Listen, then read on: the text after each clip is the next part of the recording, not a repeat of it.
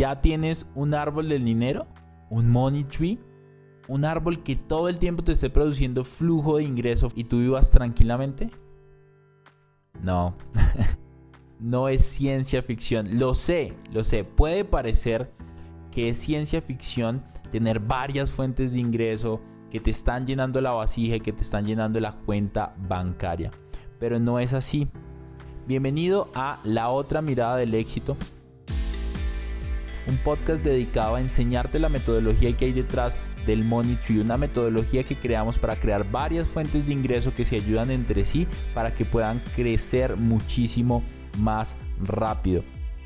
Cambiaremos nuestra mentalidad consciente y subconsciente. Por supuesto te vamos a dar herramientas para que puedas construir varias fuentes de ingreso y por supuesto puedas construir tu árbol del dinero. Este podcast, La otra mirada del éxito, cuando llegue a su episodio número 100, va a transformarse y va a cambiar a Money Mastery Podcast. Episodio número 77 de La otra mirada del éxito. Hoy traje un par de amigos para hablar sobre cómo prepararte financieramente para una nueva pandemia. Y sabes, hace poco recordé que las personas con mentalidad de riqueza y abundancia analizan cómo poder estar un paso más adelante.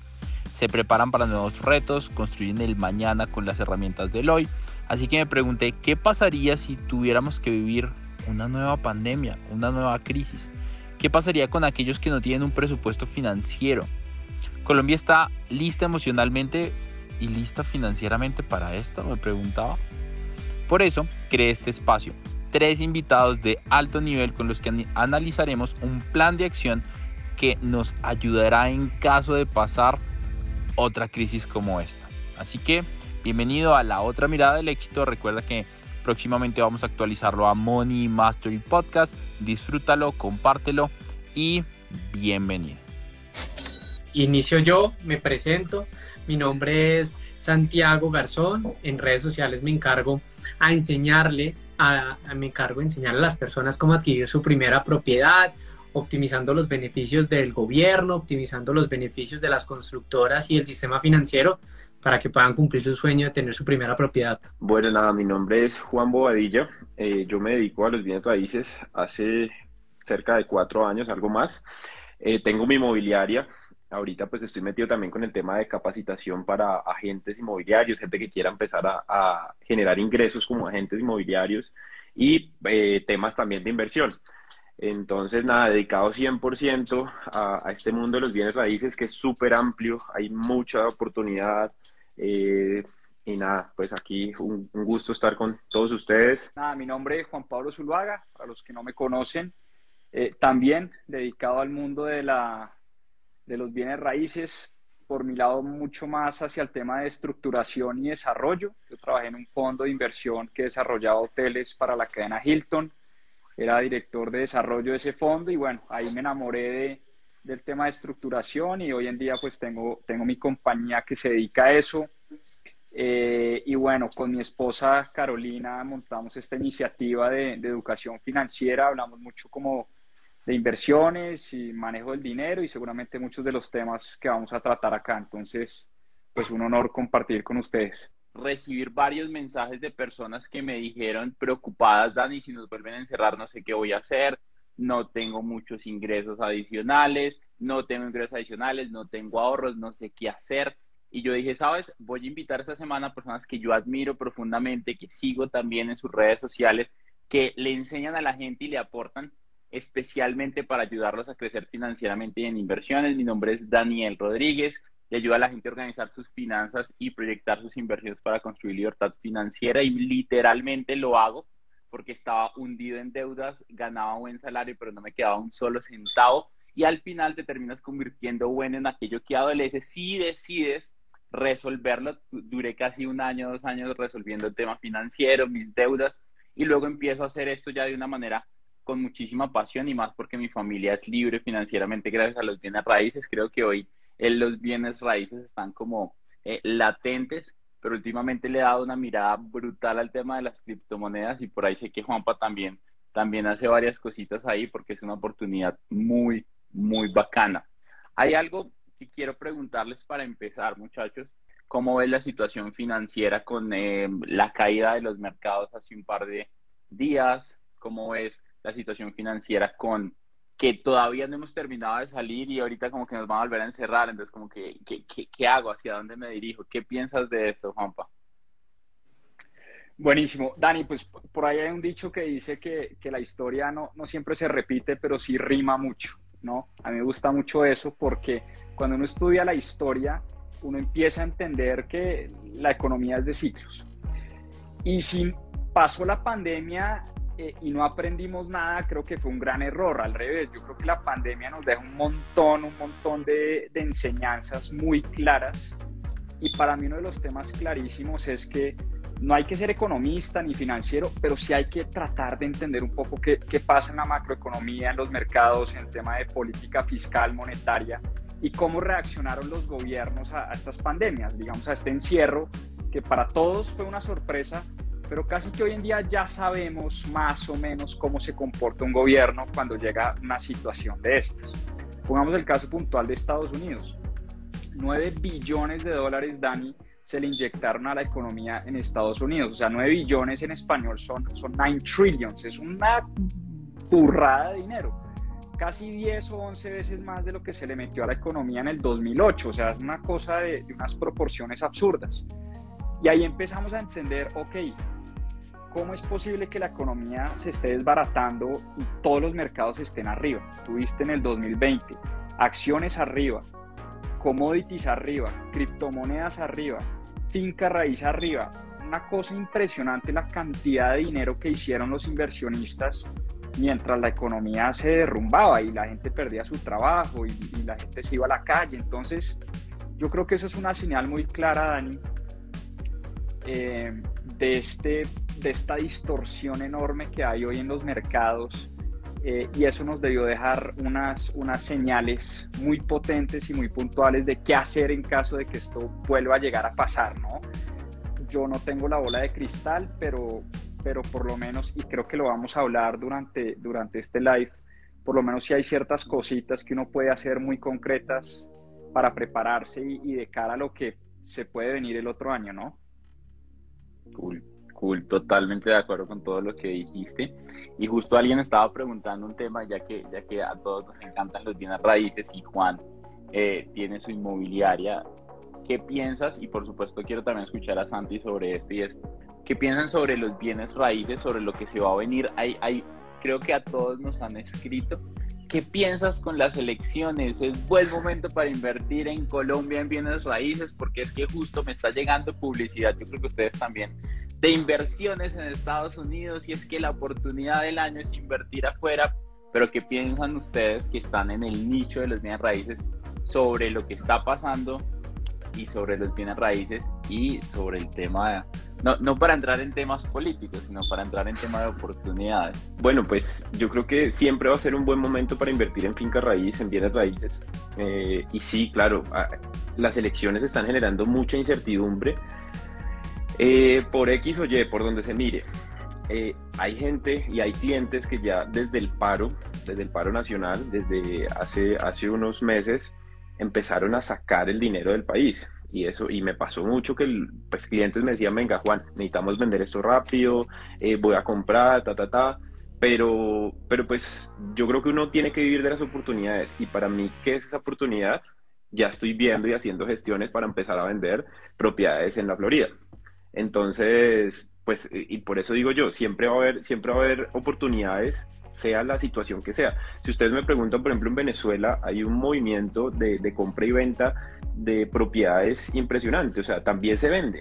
¿Por qué? Porque pues eh, siempre va a haber gente que venda y siempre va a haber gente que compre. Eso mueve el mercado y eso mueve la economía, no solo, no solo en Colombia, sino pues en todos, en todos lados. Mm, entonces, nada, pues, por ejemplo, en pandemia también mucha gente me decía, Juan, ¿qué pasa? ¿Qué, qué será que es buen momento de, de, de, vender, buen momento de comprar, ta, ta, ta?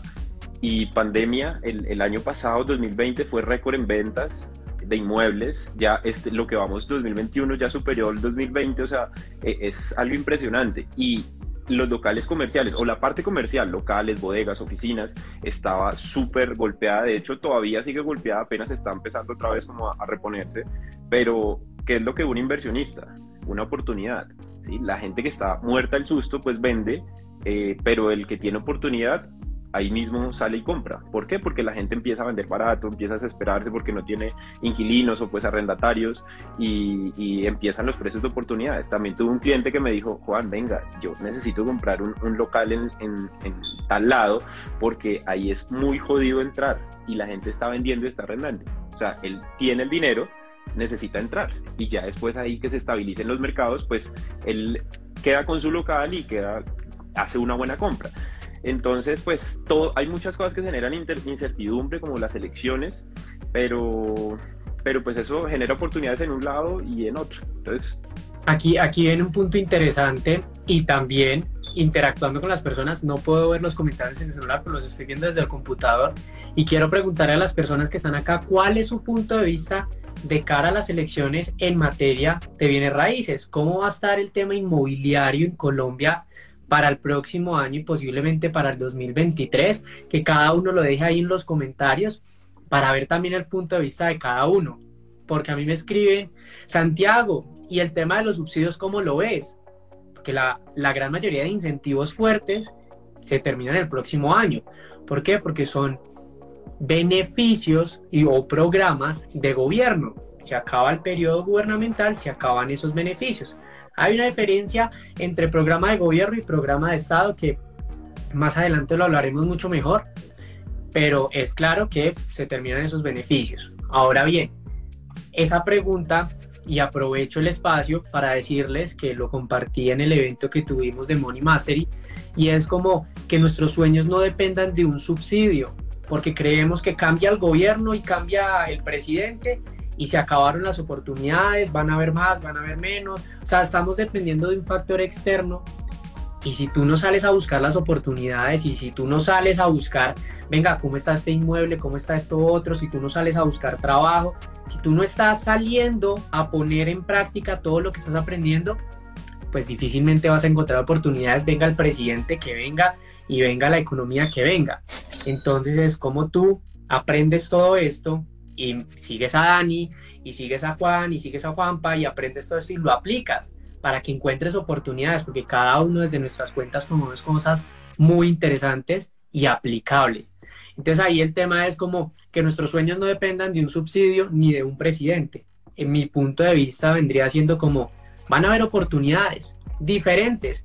Si cambia el líder del país, pues para algunos va a haber más oportunidades, otros van a encontrar otras, y es, es diferente, pero siempre van a haber oportunidades. Entonces, si lo sumamos con el tema de, de un posible encierro, pues digamos que en el 2020 se vivieron tantas cosas y nos quitaron tantas cosas que nos quitaron hasta el miedo. Entonces, que nos vuelvan a encerrar, pues muchos ya saben qué se siente y ya saben cómo lo pueden solucionar. Entonces, pues ahí yo siento que ya, ya estamos preparados para lo que se viene. Juan dijo algo que me encantó sobre el tema del miedo y la manipulación. Y es que cuando hay exceso de miedo es más fácil manipularte, pero no hablemos solo del miedo. Cuando hay exceso emocional de cualquier cosa es más fácil manipularte. Por eso eh, tu novia, cuando tú estás muy enamorado y tienes mucho deseo por ella, fácilmente te puede manipular. Y lo mismo pasa en viceversa, ¿no? Entonces, lo interesante acá es entender qué está pasando.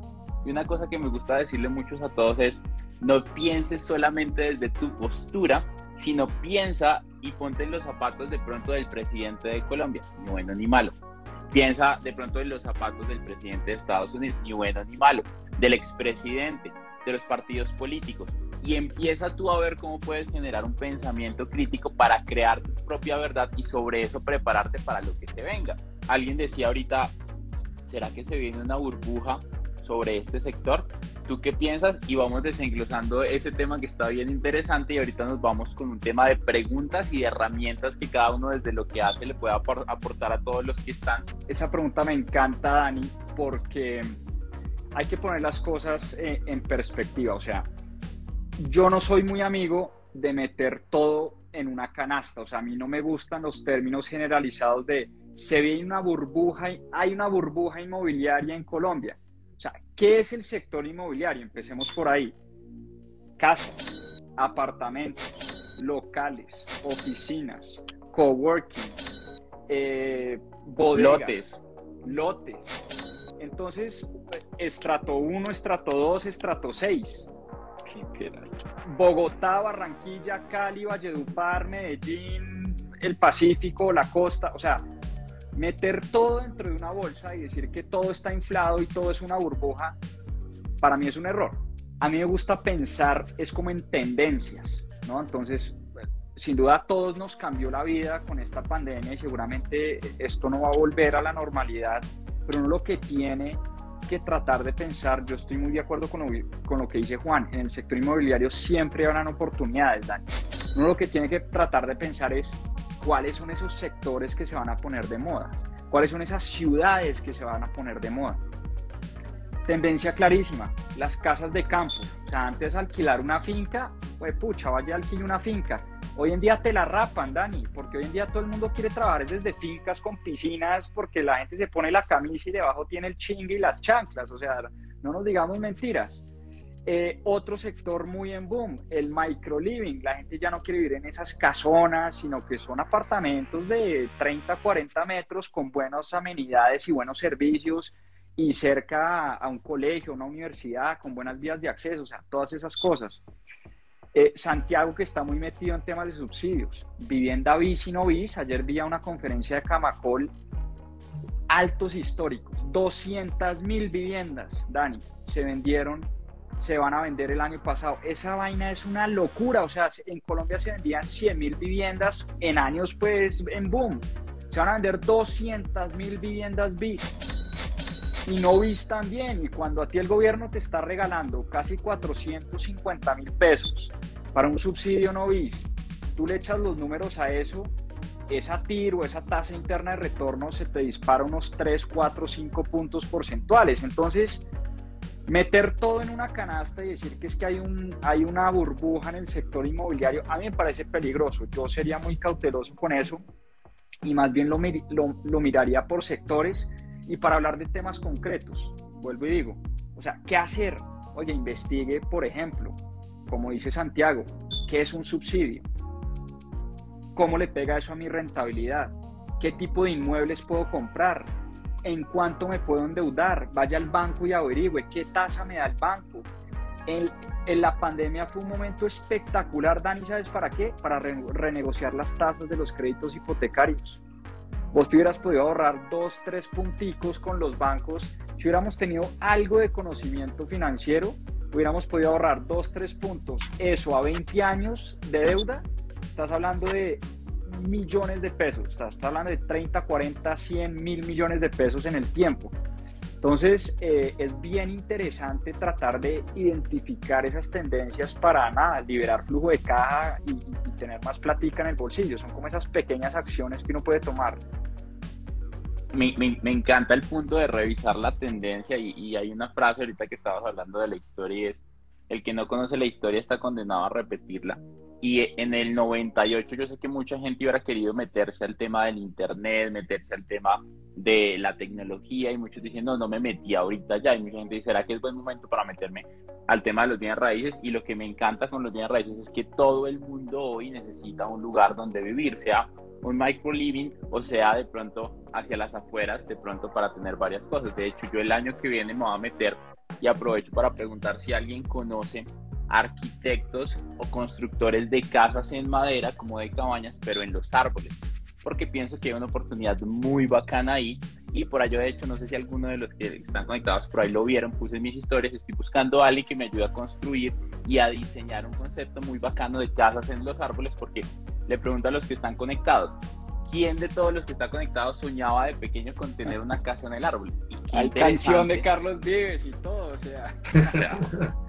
o sea, literalmente, literalmente hay una oportunidad muy bacana y se los comparto también a todos y es no solo que hay una oportunidad muy bacana ahí, sino que puedes empezar ese negocio si tienes los conceptos claros y tienes el marketing adecuado y el equipo adecuado o con muy poco dinero, incluso hasta sin dinero, pero tienes que saber lo que estás haciendo para meterte ahí, por supuesto, armarte de un muy buen equipo, porque estaba haciendo unas cotizaciones de unas casas prefabricadas en madera y costaban algo así como 40 millones de pesos, en dólares como unos 10 mil dólares, aprovechando que el dólar ya está en 4 mil.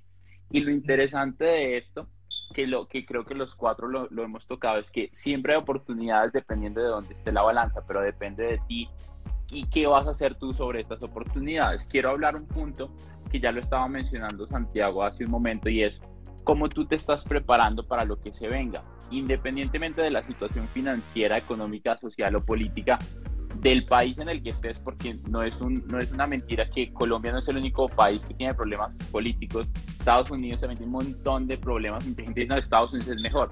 También hay un montón de problemas y más si eres latino. Tengo varios, muchos amigos latinos que están allá sufriendo un montón de situaciones diferentes, económicas y sociales. Les habían prometido unas cosas por el cambio político, cambiaron esas cosas que les habían prometido y más con la, con la administración anterior. Y yo les pregunto a todos los que están conectados y hacia allá quiero empezar a dirigir este espacio y es, ¿cómo te estás preparando para lo que se viene? Independientemente en el país en el que estés, sí o sí deberías ya hoy estar buscando alternativas para generar dinero a través de Internet. Dani, a mí no me gusta ser influencer, así como ese señor Juan Pablo Zuluaga, que eso se hace unos live y eso sale en todo lado y es todo famoso. No, eso a mí no me gusta, pues es que no tienes que salir tú. ¿Qué tal si te asocias con alguien que le guste el tema de redes sociales y empiezan a posicionar una marca en digital para empezar a crear embudos de venta y empezar a vender por internet si llegara a pasar algo como lo que se viene? Por otro lado, estás buscando ganar en dólares. Yo soy un fiel convencido de que cuando tú ganas en dólares es muchísimo más interesante vivir en Colombia y más cuando el dólar está en 4 mil. Si tú ganas mil dólares, ahora son 4 millones de pesos. El punto está en que tú ganas en pesos y quieres gastar en dólares. No, al revés, ¿cómo carajos yo más bien gano en dólares y gasto en pesos? Pero la mayoría se quiere ir a Disney a gastar en dólares, pero porque estamos ganando en pesos. Entonces, ¿cómo cambio la balanza?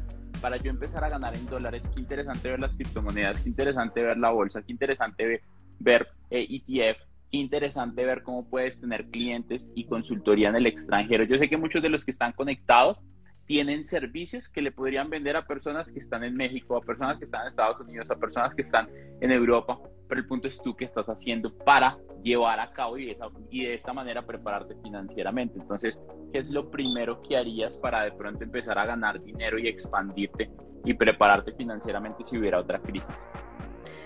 En definitiva, sería desarrollar una habilidad, una habilidad que no requiera estar presencialmente. Puede ser como afiliado, puede ser como productor por, por, redes sociales, productor, o sea, creando infoproductos, o puede ser intermediando algo y ganando una comisión, pero e, ese es el negocio, pero aprender la habilidad sería lo que, lo que personalmente yo haría, iniciando con el contenido gratuito, porque es que, pues pucha, aprendí de finanzas personales gratis durante casi tres años y luego ya escalé como a, a los programas pagos para aumentar el nivel de, de, de, aprendizaje y la velocidad de como de cambio que tenía eso en mí pero tres años aprendiendo todo gratis en internet que hay unos cracks como Juanpa, que hay unos cracks como Dani, que por ejemplo Juan también está eh, enseñando toda la parte inmobiliaria entonces yo aprendería esa nueva habilidad y la pondría en práctica promocionándola por redes sociales. Marketplace me parece súper interesante para vender cositas que casi no estoy utilizando, pero en definitiva sí sería la habilidad, la moldearía a desarrollar algo nuevo, porque si, si de pronto siento que no estoy preparado para lo que se viene es porque algo falta en mí y debo trabajarlo. Y ese trabajo viene con, una, con el desarrollo de una nueva habilidad me parece interesante desarrollar una habilidad digital. Cool, cool Santi. Thank you. ¿Qué opinas Juan Bobadilla? ¿Qué, ¿Qué, harías diferente? ¿Qué harías de nuevo de pronto si tuvieras que arrancar de nuevo y, y, y como que literal sabes que en unos meses van a volver a encerrar y, y, no sabes qué pueda pasar con la humanidad? Recién bueno, yo... se queda en pañales. Eh, bueno, yo más que, más que lo que haría, pues fue lo que, lo que ya hice y es, primero, eh, controlar el miedo. El miedo, hablemos que es un estado natural, ¿sí? Que eh, eso que alguien diga que no tengo miedo, yo le escuchaba a alguien que en una conferencia, el que no tenga miedo está muerto. Entonces, el miedo es real, el miedo existe, pero hay que saber controlarlo. Entonces, el primer paso sería eso, controlar el miedo. Dentro del miedo viene la pena, viene, eh, no sé, el, pues el temor a, a, estar frente de una cámara, eh, sentir vergüenza por estar vendiendo algún producto, Mm, por el que dirán, o sea, son todas esas cosas relacionadas con el miedo. Eh, segundo paso, después de haber controlado el miedo, creería yo que es educarse educarse. Y yo pues hablo de, mi experiencia. En la pandemia pasada, pues obviamente yo en ese momento eh, estaba dedicado únicamente a mi inmobiliaria y pues mi labor que es, es salir, mostrar propiedades, atender clientes, captar propiedades que pues es ir y tomar fotos y poner en venta, bla. Entonces me iba muy bien, pero cuando llegan y nos encierran, entonces ¿yo qué hago? Entonces, pues primero fue, eh, yo de por sí he sido un, devorador de, contenido, ya sea en YouTube, gratuito, sean cursos, sean libros, eso me parece importante. Entonces, ese es el segundo paso. Entonces, educarse. Yo en ese momento pagué un, un, un técnico en avalúos, mi papá lleva 30 años haciendo avalúos, me hizo un técnico que me costó 3 millones de pesos. Entonces, bueno, empecé primero a ver un, taller de avalúos gratuitos, luego pagué ese técnico de, un tecnólogo de, de, 3 millones y al final del año resulta haciéndome eh, 8 veces la inversión, solo en avalúos. Sí, obviamente pues ya después cuando empezamos a salir y todo, eso fue eh, pues algo, algo, algo chévere porque me, me, me, compensó lo que había dejado de ganar en los tres meses que estuvimos encerrados, pero esos tres meses me dediqué a educarme eso era una cosa nomás, era eh, el técnico. Otra cosa pues era eh, ver charlas, conferencias, audiolibros mientras acaba el perro. Mejor dicho, es uno estar alimentando su, yo digo alma, espíritu, el ego, porque pues el ego en, el buen sentido de la palabra, muchas cosas que eso lo va llenando uno como de valentía para salir. Y por último es tomar acción, el tercer paso, porque no, no hacemos nada con perder el miedo y con quedarnos con educación. Sí, hay mucha gente que paga cursos, que ve videos, que nos puede estar viendo ahorita, pero si, no, si uno no toma acción, no está haciendo nada. Sí, eh, hay que, hay que, listo, ya vi, vi que me están diciendo en este live, haga esto, haga lo otro, pero pues yo no me puedo quedar con eso, tengo que hacerlo definitivamente, tengo que salir y, y tomar acción, básicamente. Entonces, pues yo creo que lo repetiría, yo afortunadamente, pues ya en este momento tengo varias fuentes de ingresos, pero todo es a raíz de, de, la educación, de desarrollar esas habilidades que quizás en este momento pues puedo decir yo no, pues eh, no sé, no sabía que era bueno para esto, pero lo probé, lo intenté y resultó siendo una habilidad. Entonces, ¿qué tengo que hacer? Reforzar esa habilidad, desarrollarla y empezar a monetizarla. Entonces, para mí es monetizar todas esas habilidades, que obviamente ahí entra también el punto que decías, Dani, de facturar en dólares. Eso es lo principal. Y también pues ahí entra el tema de, marketing de afiliados, por ejemplo, que es algo sencillo, que es algo que no, no necesita ser uno pues Einstein para, para hacerlo y es, y es una buena fuente de ingresos. ¿Y qué están haciendo? Facturando en dólares. Entonces, bueno, no, nada, era, eh, pues es eso, es, repito, primero mm, controlar el, el, miedo, segundo educarse y tercero tomar acción. Y, y mira que aquí hay algo interesante y la pregunta que viene es bueno, y si, y si no sirve para, para, estar frente a un negocio digital o si no sirves para estar frente a la cámara, ¿qué se hace? Ahí, ahí de pronto le pregunto a Juan y luego doy mi, mi, punto de vista a Juan Va. O sea, si, si, si, yo no sirvo para estar en el mundo digital ni, para, ni al frente de una cámara, ¿qué hago? Muy, muy buena pregunta y, y, créeme que yo, yo llegué por accidente a este mundo de, de, lo digital y de las cámaras. De hecho, yo empecé muy a lo vieja escuela, yo toqué puertas en mi colegio y les dije, hey, venga, démosle educación financiera a los pelados de 15 años, es que esto no es ingeniería de cohete. Y me miraron rarísimo y me dijeron, no, pues es que, ¿qué tiene que ver el colegio con la educación financiera? Después me fui a hablar con un, con un par de políticos y personas que estaban ¿no? en, en, la Cámara, en el Senado, yo dije, no, es que esto tiene que ser ley de la República, y entonces dar la, la lucha por ese lado y, tampoco el estrellón fue, fue mucho mayor. Entonces, mi historia, mi aterrizada en, en, Instagram y en Facebook y en TikTok fue un accidente porque dije, esto es una información muy, muy poderosa que tenemos que empezar a compartir y bueno, redes sociales no le tengo que pedir permiso a nadie, pero tú lo has dicho, o sea, por ejemplo, yo, me, yo le rogué a Caro, mi esposa, que saliera en las cámaras dos años y a los dos años me dijo, fue pucha, bueno, está bien. Y va muy bien y lo hace muy bien y, cada día más suelta y todo. Es un tema de prepararse. Pero al que no le gustan las cámaras, definitivamente, vamos a hablar del ejemplo más vieja escuela de todas. Ustedes que son inmobiliarios y, y que están en el negocio. ¿Qué es un broker inmobiliario? Alguien que cobra una comisión por vender un apartamento uno puede ser broker de lo que sea. Llamémoslo broker, que todo el mundo sabe que es un broker o un comisionista. ¿sí? Y les pongo un ejemplo, eh, Juan y Santi. Yo puedo ser broker de mi entrenador personal. O sea, yo, yo hago ejercicio martes y jueves con un entrenador personal y yo le puedo decir al man que estudió, que sabe, que ha leído libros, que fue a la universidad, que estudió educación física, que todo, yo le digo, oiga, ¿sabe qué? Tengo dos amigos, Santiago y Juan, que quieren hacer ejercicio en la pandemia. Si yo le traigo esos dos clientes, usted me paga una comisión. ¿Usted qué cree que me va a decir el entrenador personal? Papá, traiga los clientes, que yo, necesito son clientes. Entonces, si ustedes le pagan al entrenador personal, vamos a decir cualquier cosa, 100 dólares por hacer números fáciles al mes y le dicen al tipo, pues deme 20 dólares por yo traerle los clientes, pues de entrada ya ahí son 40 dólares que te estás haciendo al mes sin hacer nada. Extra. Lo mismo, vos tenés, todos acá tenemos empresas, en todas las empresas hay contadoras y contadores. Yo no soy contador, yo no hice especialización ni maestría en contabilidad. Yo entiendo de contabilidad, pero no podría asesorar a nadie en un proceso contable. Pero yo le puedo decir a la contadora de mi empresa, oiga, ¿sabe qué?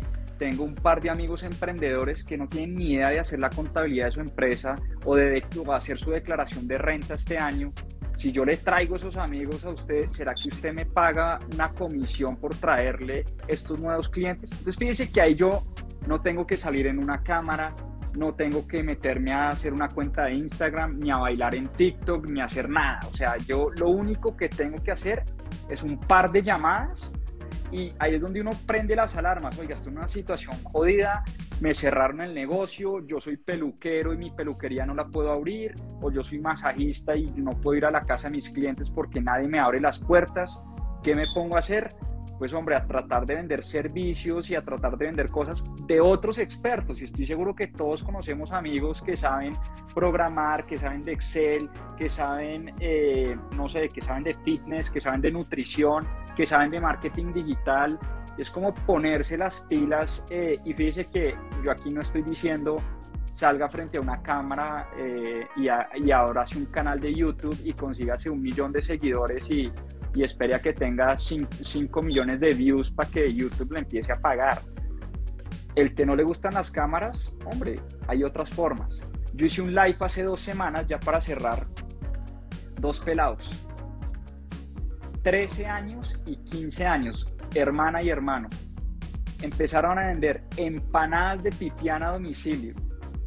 Han facturado 30 millones de pesos y les falta diciembre. O sea, van a cerrar el año con fácil 50 millones de pesos en empanadas. O sea, ¿vos sabes cuánto tenés que vender en empanadas para facturar 50 millones de pesos? Pelados de 13 años, o sea, chino que está en el colegio, una abeja, y el tipo dijo, pues empanadas para mis amigos y para los amigos de mis papás, y, consiguieron el proveedor. Esas son las historias que uno dice que a uno le dejan absolutamente loco, y los pelados en colegio nada de estudios de nada, 50 millones de pesos en el año facturados. Para mí esa vaina me pareció fascinante, la verdad. Eso es increíble. Y con Dani hemos hablado varias veces de, que de pronto no muchas personas se sienten cómodas en cámara, pero si en definitiva eh, los negocios digitales ya no son una opción.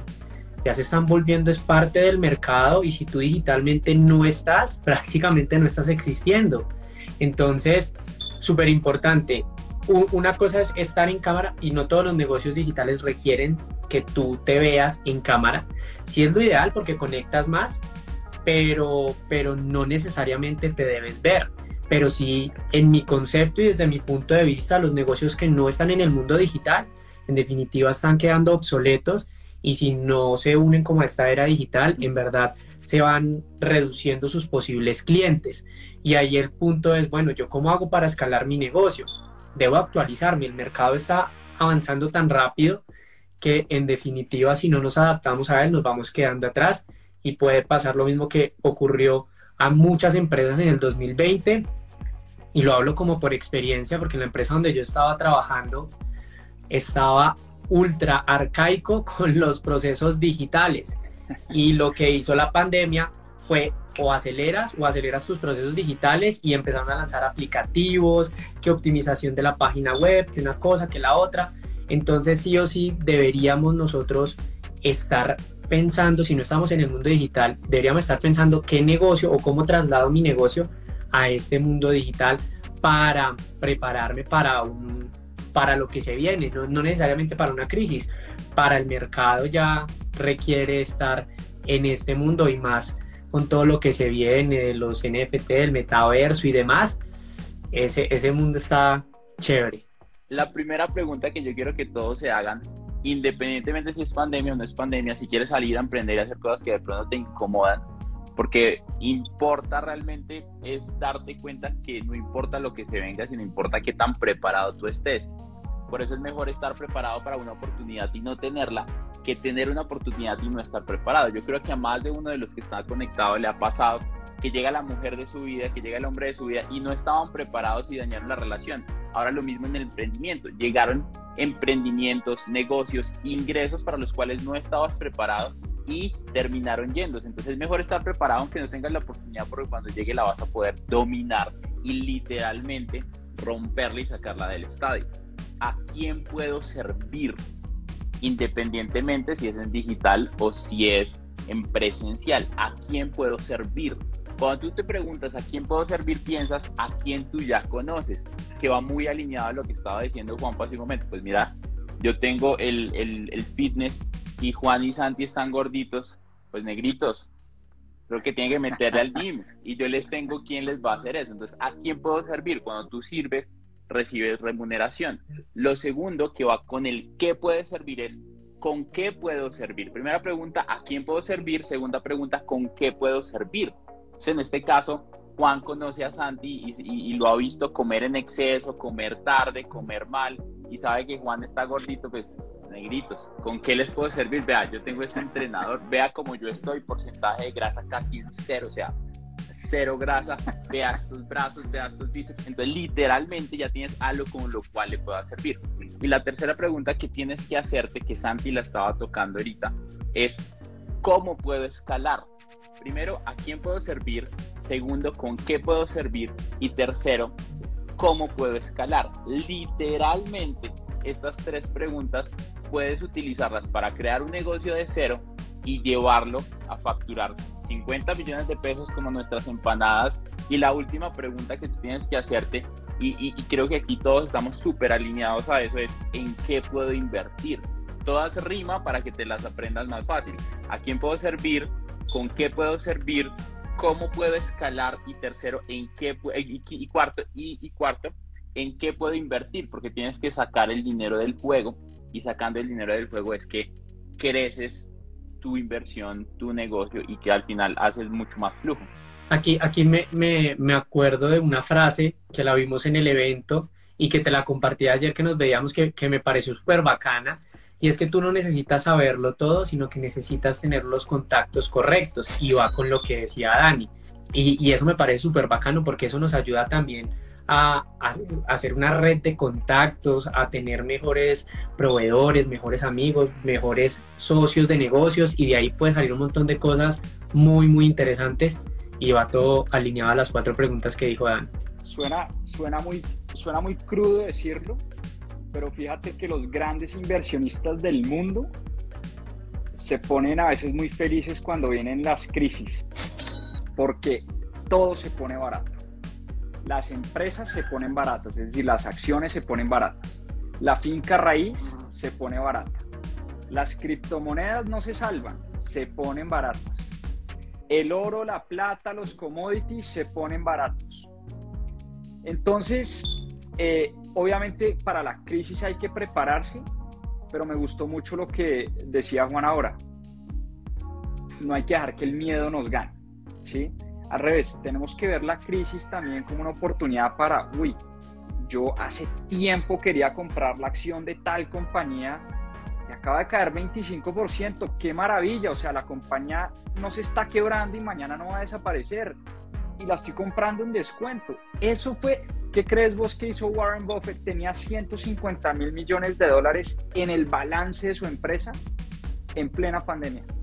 Lo compró todo a descuento todo, o sea, hizo muchísimo dinero en el año 2020. Entonces, o sea, calma que las crisis no son eternas, no todo cae eternamente y también la gente se paniquea y lo que hace es capitalizar la pérdida.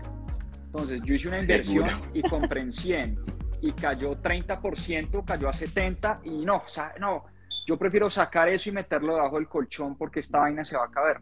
Lo que acabas de hacer es capitalizar una pérdida de 30. Entonces, ¿yo qué estoy haciendo?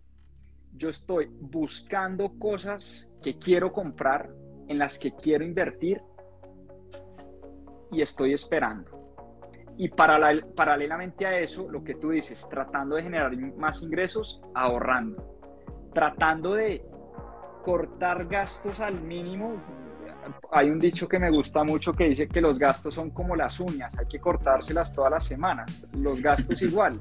En una empresa todas las semanas corta gastos. Y cuando yo me puse a hacer juicioso presupuesto en pandemia, encontré unas vainas que yo decía, no puede ser. O sea, suscripciones que hace cuatro años no utilizaba, ahí las tenía. Pum, marcando mi tarjeta. Cancelé dos tarjetas de crédito porque me cobraban cuota de manejo y hoy en día tengo la de Rappi y la de Nubank, cero cuota de manejo y chao, o sea, todo lo manejo desde mi celular, eh, cero tarjetas con bancos. Eh, y ese tipo de cositas, salidas a comer que de pronto uno dice, hombre, pues en vez de salir dos, tres veces por fuera, pues, pues salgo una y, y, me aprieto un poco el cinturón. Entonces estoy tratando como de, de ahorrar, guardar, acumular. ¿Para qué? Para invertir, no para dejarlo ahí en la cuenta de ahorros de Bancolombia, ni más faltaba para ver qué oportunidades se abren a, futuro. Entonces yo creo que esa es como la... Eh, lo que uno tiene que hacer de, cara a, pues, a una posible crisis, ¿no? Y, no dejarse llevar por el miedo. Quería decir esto rápidamente, Dani. No sé si ustedes han leído a Tim Ferriss o han, oído su podcast. Brutal. Eh, Tim Ferriss a mí me dio un consejito muy bueno. Tim Ferriss dice, mire, y un ejercicio que me sirvió mucho en pandemia. Eh, el inventario del tiempo, Dani.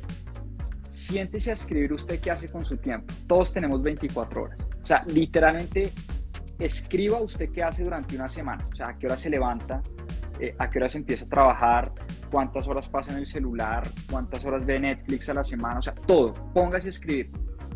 Sea, uno de para atrás lo que uno encuentra. O sea, yo dije, pues madre, es que estoy desperdiciando bajito 8 o 10 horas de mi vida en una semana, ¿no?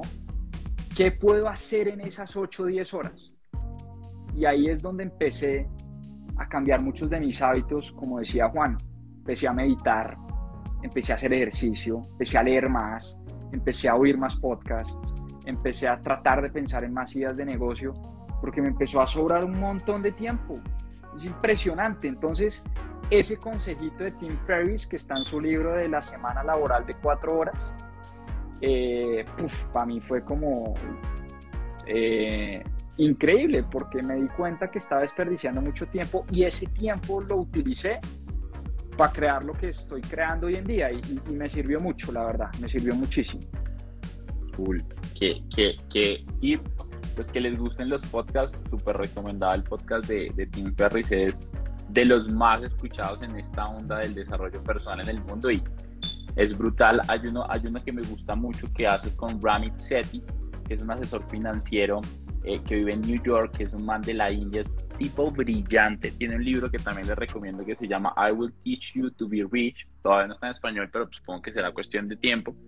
Y, y el man establecía algo muy interesante porque lo entrevistó justo en pandemia Em, sobre lo que estaba pasando y qué norte poder darle a las finanzas. Y el man dijo a lo que me estalló la cabeza y el man dijo deberías tener ahorros de 12 meses de vida por si la crisis durara muchísimo más tiempo o tú no tuvieras fuentes de ingresos adicionales. Y yo le pregunto a todos, 12 meses, 12 meses es un montón de tiempo. Y algo que me gustó con lo que, con lo que dijo Juanpa y creo que es, es el mensaje para todos chicos y aprovecho para hacerle propaganda a estos cracks porque los tres los admiro profundamente y de los tres aprendo profundamente. Alguien me dijo, Dani, ¿qué, ¿cuál es el mejor consejo que me podrías dar eh, para aprender de negocios, emprendimiento, inversiones? Y es, busca capitalizar tu tiempo la mayor parte con personas como las que tienes hoy enfrente. Literalmente, si tú hablas una hora con Juanpa, seguramente vas a hablar un montón de cosas que te van a dejar la cabeza picada. Lo mismo con Santi, lo mismo con Juan. Y lo interesante de esto es que yo hoy debo ser una persona supremamente agradecido porque la mayoría de mi tiempo es con personas como ustedes. Yo llamo a Santi, yo llamo a mi amigo Sergio, llamo a mi amigo Camilo El Pingo, llamo a mi amigo Monitor Creepy y nos quedamos hablando una hora. Es un cague de risa porque también nos hacemos bullying, pero hay una oportunidad increíble porque es un bullying diferente. Es, es como, es como eh, eh, el, el caviar, ¿no? Entonces quiero invitarlos a todos a independientemente de donde estés, que busques multiplicar tus ingresos a, nosotros creamos una cosa que se llama el método 3X, que está basado en varias de las preguntas que les estaba compartiendo y es multiplica tus ingresos por 3. Si yo hoy le preguntara a los que están conectados, no sé cuánto dinero ganas, pero cómo sería tu vida si multiplicaras tus ingresos por 3. Hoy puse un post que dije gastar dinero no está mal. El problema es que gastar dinero no es lo primero en la ecuación. Lo primero en la ecuación es ahorrar dinero lo segundo en la ecuación es invertir dinero y lo tercero es gastar. Pero cuando tú ganas más, puedes ahorrar más, invertir más y gastar más. Pero gastar más va de últimas de la ecuación, no de primeras. Y la mayoría de la gente quiere ganar más para gastar más, pero la ecuación está mal. Entonces, hay oportunidades muy bacanas en este momento. Yo estoy súper alineado con Juanpa. Estoy viendo cómo aumento mis ganancias, pero de forma abrumadora. Con la cuestión de los tiempos muertos. Es decir, hay mucha gente que quiere ganar más dinero, que quiere eh, ser un putas en algo, quiere hacer muchas cosas, pero sigue viendo novelas, pero sigue durmiendo hasta tarde, pero, o sea, eh, está, yo digo que pues ver Netflix no está mal, sí, yo también veo y pues si me duro todo un día me siento culpable, que también hay que hacerlo, hay que hacer, sí, para descansar algún día de vez en cuando, no sé. Pero entonces, ¿yo qué hago? Yo si voy a ver Netflix también trato de ver cosas que me aporten. Entonces, yo, es, fácil, escribo en Google, no sé, películas para emprendedores. Y entonces son películas chéveres que me dejan enseñanzas o alguna, alguna vaina. Lavar la losa, ahorita que, que lo decías, es lo mismo. O sea, yo hoy, por ejemplo, ¿sabes qué? Hoy me estaba hoy, no, ¿sabes una cosa? Hoy me, estaba hoy me estaba repitiendo el live de ustedes anoche. Eh, mientras, mientras lavaba la losa, no, mientras cocinaba, mientras hacía el almuerzo. Y entonces eh, son ese tipo de vainas que yo, mientras saco el perro, muchas veces me voy con los audífonos y voy escuchando un podcast. Eh, entonces me pongo a pensar, hoy a quién escucho, ya, o, o un audiolibro, eh, hoy, hoy empecé, vi que publicaste algo, un podcast tuyo, entonces escuché también uno mientras, mientras fui a sacar el perro. Entonces, hay muchos momentos muertos mientras uno se ducha, mientras, no sé, voy en el carro, voy en el bus, en un trancón, hay oportunidades es lo que hay y eso, eso era lo que yo quería intervenir. Entonces, si yo quiero resultados diferentes, no puedo hacer las mismas cosas que hace todo el mundo. Tengo que rodearme de gente que me aporte. Yo, si hay alguien negativo, por ejemplo, en mi círculo de influencia, a mí ya me, me fastidia. Yo, sí, o sea, alguien que uno le diga, venga, voy a hacer esto y no, lo que pasa es que no, es que vea todo el pero. Entonces ya, listo, uno va haciendo una X, este no es. Como que empezar a rodearse bien. Son muchos temas que uno puede ir haciendo poquito a poco pero mejorar sus hábitos y obviamente eso va a mejorar las, las, las oportunidades que vengan en la vida. O sea, yo no creo en las casualidades, sino en las causalidades y es, nosotros nos conocimos en, o sea, en el Club del Dinero y pues, eh, que anteriormente íbamos era para un bootcamp ¿Por qué? Porque yo me puse a chismosear quiénes iban y entonces vi ahí, creo que yo, yo ya lo seguía o alguna cosa, entonces vi y, terminamos conociéndonos y en una circunstancia totalmente, diferente, totalmente diferente, ya no como eh, alumnos de un bootcamp, sino como profesores de, de una vaina, pues eh, una chimba que, pues también le sacamos mucho provecho, pero es porque uno piensa, o por lo menos yo, yo, yo considero que yo siempre llamo cosas positivas, pensando en lo que voy a hacer, pensando en que hoy estoy adquiriendo un conocimiento importante con ustedes, que es un honor estar con ustedes acá, eh, agradeciéndole a la vida, dejando de criticar, eh, yo ahorita en este momento hasta veo un carro que no me gusta y es una batalla con el cerebro porque antes decía qué carro tan horrible, no sé, alguna vaina, como no. Yo ahorita digo, eh, el, el, dueño de ese carro va feliz en su carro y yo lo respeto, yo no me lo compraría. pero antes lo cerraba. Antes lo no, o que lo, o, lo veo y, sí, o sea, ese tipo de cosas y eso, eso lo decía... Eh, eh, T. Eker en, en, Los secretos de la mente millonaria y es empezar uno ni siquiera a criticar desde acá, Sí, y es esa sencilla razón. Yo veo un carro que no me gusta, ya no digo qué carro tan horrible, qué man tan, no sé, lo que sea, sino que chévere, él lo disfruta. Yo no me lo compraría, pero respeto. Entonces, cosas sencillas, pero que nos van, nos van a mejorar mucho la calidad de vida. Esa es mi, mi, humilde opinión en cuanto a, a, los tiempos muertos. ¿Cómo manejar o cómo, o cómo distribuir tu tiempo cuando tienes dos hijos pequeños? Tips. Mi recomendación es que los enseñes a sobrevivir y los dejes en un bosque y Mira, sencillo, sin problema.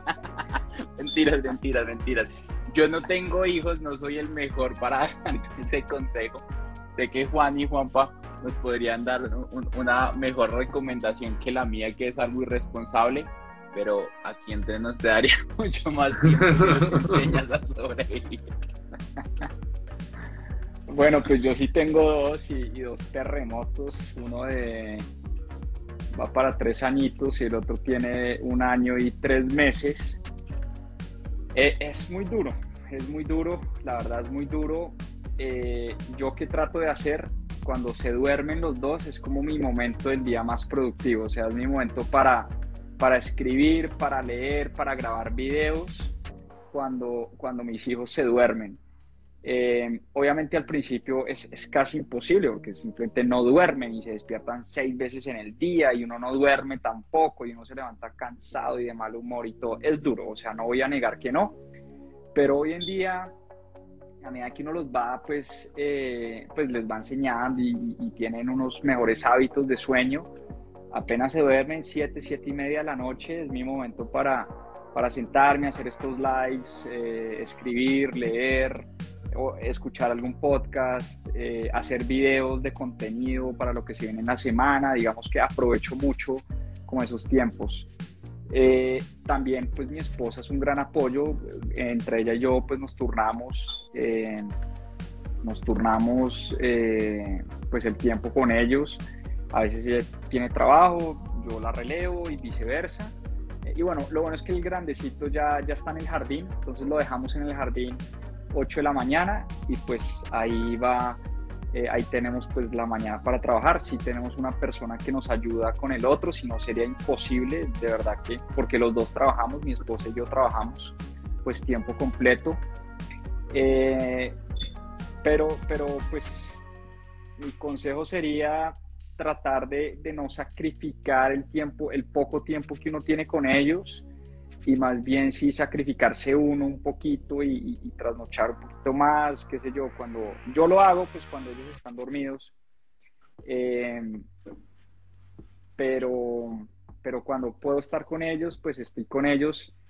Y es más, más que el tiempo, un consejo que me sirvió mucho que me dieron a mí es, eh, oiga, más que, más que sentirse mal por el poco tiempo que pasa con ellos, el tiempo que esté con ellos es estar ahí presente, o sea, no puedes estar ahí con el celular y trabajando y respondiendo correos mientras el pelado está pidiendo tu atención. Eh, tratar como dejar el celular a un lado y estar 100% presente. A uno le cuesta porque somos adictos al celular y a responder correos y al trabajo y a las cosas, pero he tratado últimamente de, de que cuando estoy con ellos es como, ven, nada, el cuento, el carrito, la vaina, la comida, pues como que estar muy, muy presente cuando, cuando estoy con mis hijos, ¿no? Cool, cool, Juanpa, que me encanta, totalmente de acuerdo, de hecho. Chicos, ¿qué pregunta vieron y quién quiere lanzarse a responder a las yo, yo les quiero Yo les quiero hacer una pregunta a, a, Santi y a Juan. ¿En, qué están invirtiendo? Se quedan en, en casas en el árbol y en criptomonedas pero me interesa conocer ustedes en qué, en qué están invirtiendo. Chévere. Bueno, yo ahorita, yo ahorita estoy invirtiendo en la empresa, le estoy organizando mucho más constituyendo la empresa y adicional quiero meterme hacia el negocio de vivienda usada. Tengo experiencia en el de vivienda nueva, no en el de usada, entonces voy a, voy a meterme por ahí. Estoy en el tema del ¿Para remodelar y vender o, o usada para arrendar? Más como por el lado de, del Colibi. Quiero como por puertas, quiero mirarlo ahí, o por el Airbnb. voy, a hacer el estudio para, para, el próximo año y meterle fuerte ahí, que me, me, parece bastante interesante. Y adicional, pues el tema cripto me encanta, tema de metaversos, NFTs, se hablan también con un diseñador, también el e-commerce. Y bueno, vienen cositas interesantes que están en desarrollo, pero ahorita lo que estoy invirtiendo es full en educación, estructuración empresarial y mm, criptomonedas. Buenísimo, chévere. Eh, bueno, estamos parecidos. Yo principalmente finca raíz, ya ahorita en, en, mayo del próximo año, del 2022, me entregan otro apartamento. Ese es, un proyecto eh, de 40 metros, también es, estoy pensando, pues yo creo que va por Airbnb. Y aparte, este negocio, pues ya tengo un socio con el que me voy a meter este año, perdón, que empieza, eh, y es hacer Airbnb, pero sin tener que comprar. Es simplemente arrendando y subarrendando. Entonces, y es un negocio escalable que no necesita uno mucha inversión. Le voy a apuntar a eso. Exacto, exacto. Entonces, sí, pues, o sea, ahí hay unos temas que, pues, para mí, digamos, administrar un apartamento con la inmobiliaria, pues, me deja, me deja también eh, buen flujo de caja, pero eh, quiero meterme también a eso. O sea, entre más fuentes de ingreso tenga uno mejor. O sea, si, si se cayó esta, quedan siete más acá respaldando. Entonces, eh, y hoy estuve tentado ya a, empezar a, meterme al, tema de las criptomonedas, así sea algo pequeño, pero, pero empezar, porque pues he estado rodeado de mucha gente que ya está en, en, esta vaina de criptomonedas, allá por ejemplo en, Santa Marta cuando estuvimos con Dani y con Santi, eh, pues con, con los Santiagos que, que, son unos duros también en criptomonedas, entonces escucharlos todo, y, pero primero hay que informarse mucho y, por eso no lo he hecho, porque sé ya cómo hacerlo desde la aplicación y todo, pero primero hay que instruirse y pues eh, ir a la fija, mejor dicho, a la fija entre comillas.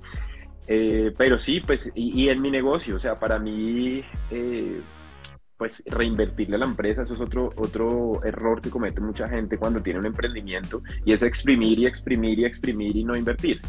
Entonces, eh, y eso yo creo que es de 10 pymes, eso les pasa a 9. Entonces, que, que empiezan a sacarle, a sacarle, pero no, no crecen porque no se invierte. Entonces, para mí es importante hasta esto, que es branding. Eh, de hecho, me gustan las chaquetas que tienen en, mis propias finanzas. Ahí ahorita por interno te pregunto. Pero sí, ese, tipo, eh, ese tipo de cosas. O sea, que las carpetas corporativas, todo, todo para mí es importante, la imagen, eh, entonces eso también se lleva ahí parte de, inversión. ¿Sí? Porque pues finalmente yo estoy metiendo algo ahí porque sé que eso me, está generando rentabilidad. Chévere. Y nadie, y nadie le hizo la pregunta, Juan, ¿y qué invierte y en qué invierte eh, los cracks detrás de mis propias finanzas? bueno, eh, Dani, yo estoy ahora estoy, como se dice, bullish en Colombia. La verdad, yo estoy optimista en Colombia.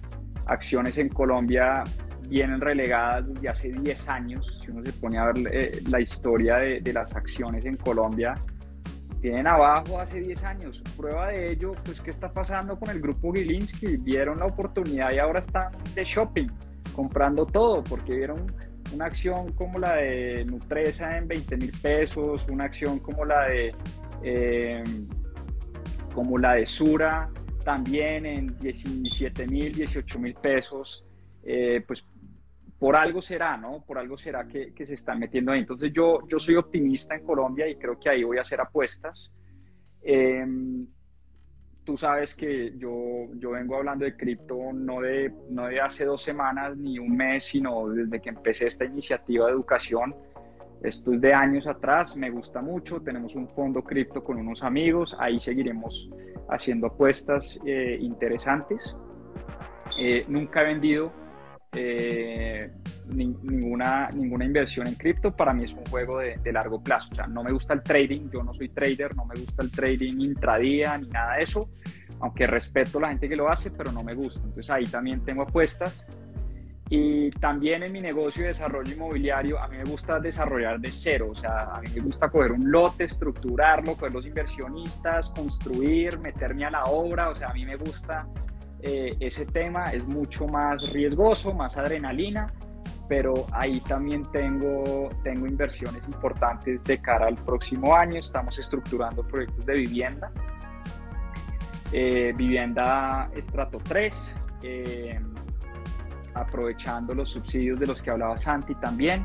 Creemos que ahí hay oportunidades interesantes, vamos a construir de cero, coger un lote, desarrollarlo y, pues ahí, ahí tengo inversiones. Entonces, esas son como las tres principales y siempre, siempre, siempre yo le estoy metiendo a, distintos ETFs eh, afuera que rastrean eh, grupos de acciones, un poco como para diversificar el riesgo, eh, pero siempre le meto al S&P 500, le meto, me gustan los ETFs de, pues nada, de, algunos sectores, energía renovable, agua, y algunos sectores puntuales de tecnología. Entonces me gustan las inversiones en ETFs también y ahí pues tengo otro par de apuestas.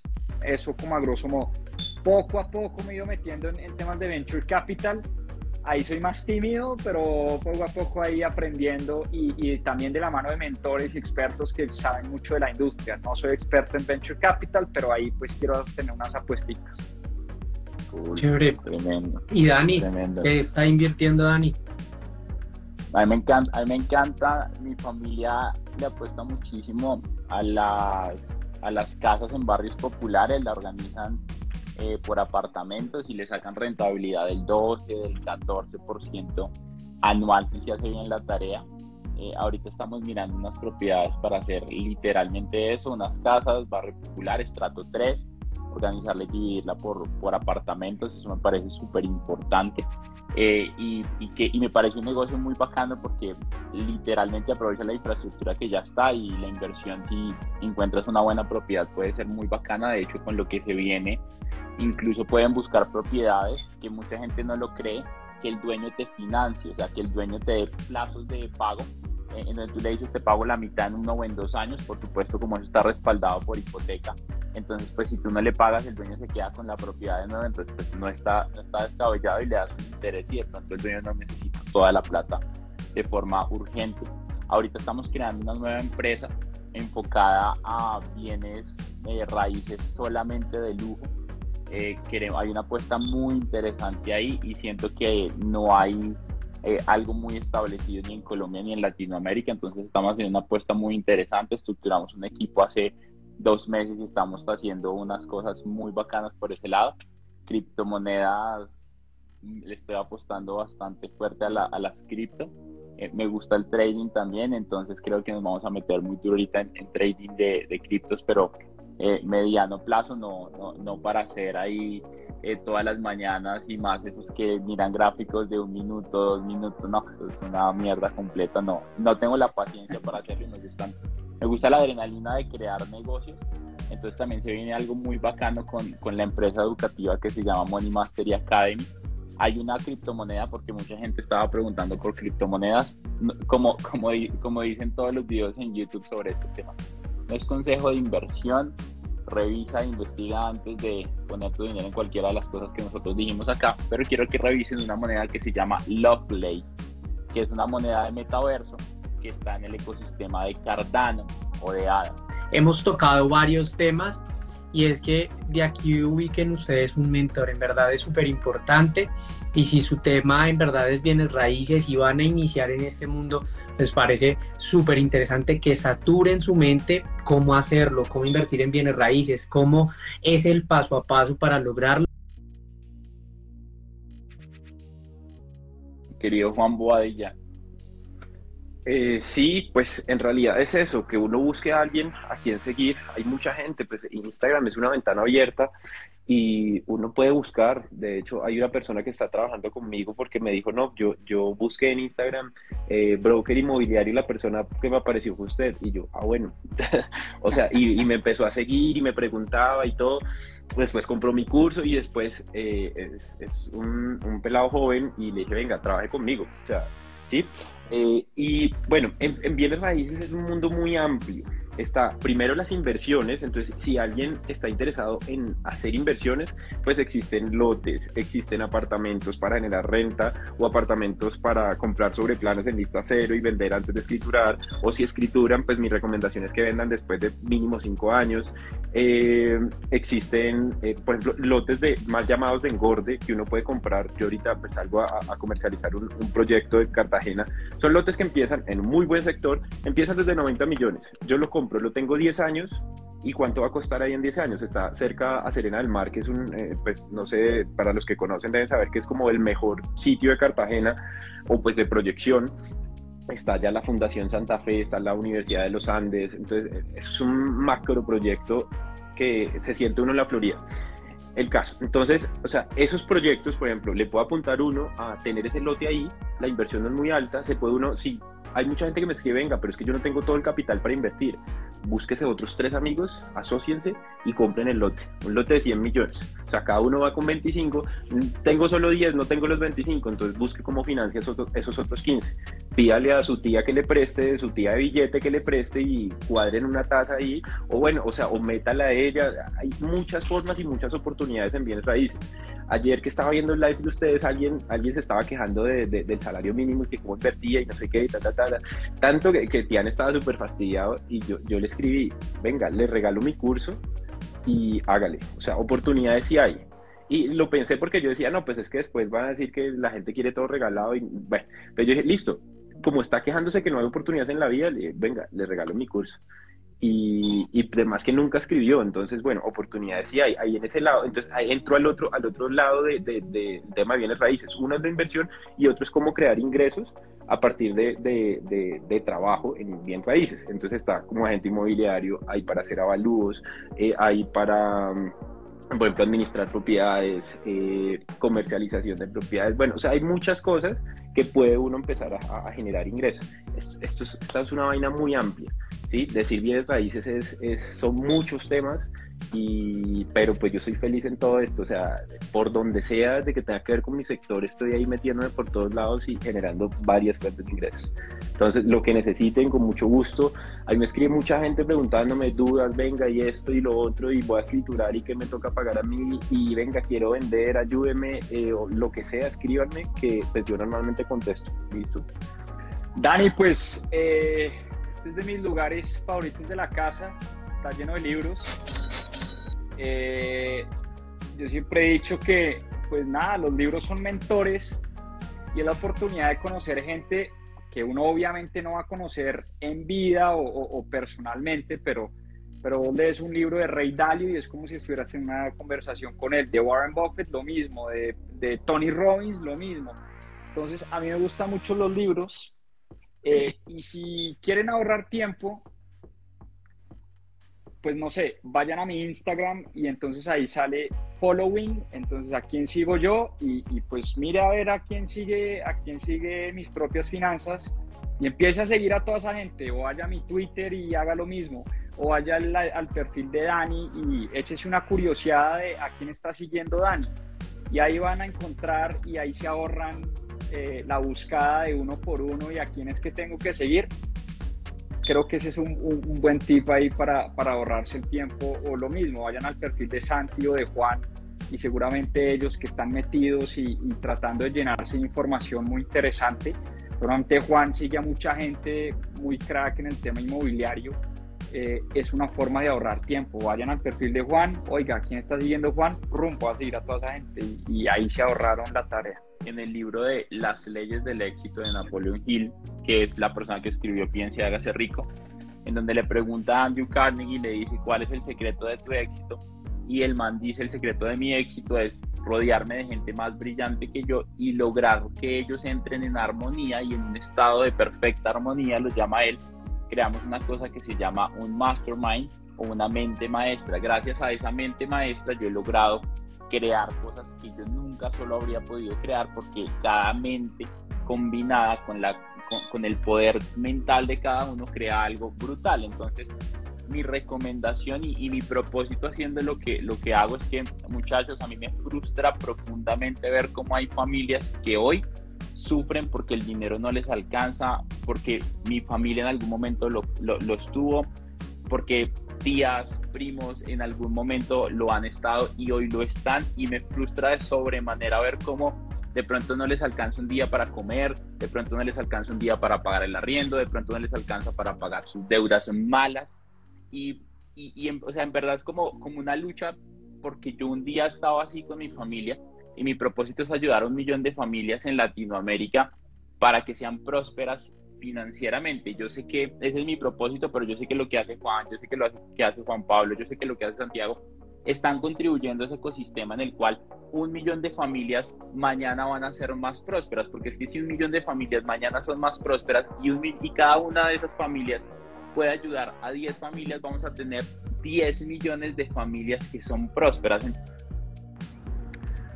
Muchas personas me han preguntado sobre qué es Money Mastery Academy, cómo es eso del método 3X, cómo es eso de crear un money tree o un árbol del dinero para crear varias fuentes de ingreso. Enséñanos un poco más. Y justamente para eso tenemos un lanzamiento esperado y tenemos lista de espera porque abrimos cupos limitados con una oferta limitada y las personas que quieren generalmente se inscriben aquí en una lista de espera. Si tú quieres, y te interesa seguirte educando, seguir aprendiendo con muchos más mentores, pero algo ya muchísimo más específico, muchísimo más definido, una ruta que te va a ayudar a multiplicar tus ingresos, a mantenerlos y a multiplicarlos, inscríbete acá abajo en la lista de espera y nos vemos del otro lado. No olvides que en la lista de espera vas a encontrar un grupo también para unirte y puedes dejar todos tus datos para que nosotros sepamos si realmente estás interesado o no. Un abrazo gigante y nos vemos en la siguiente.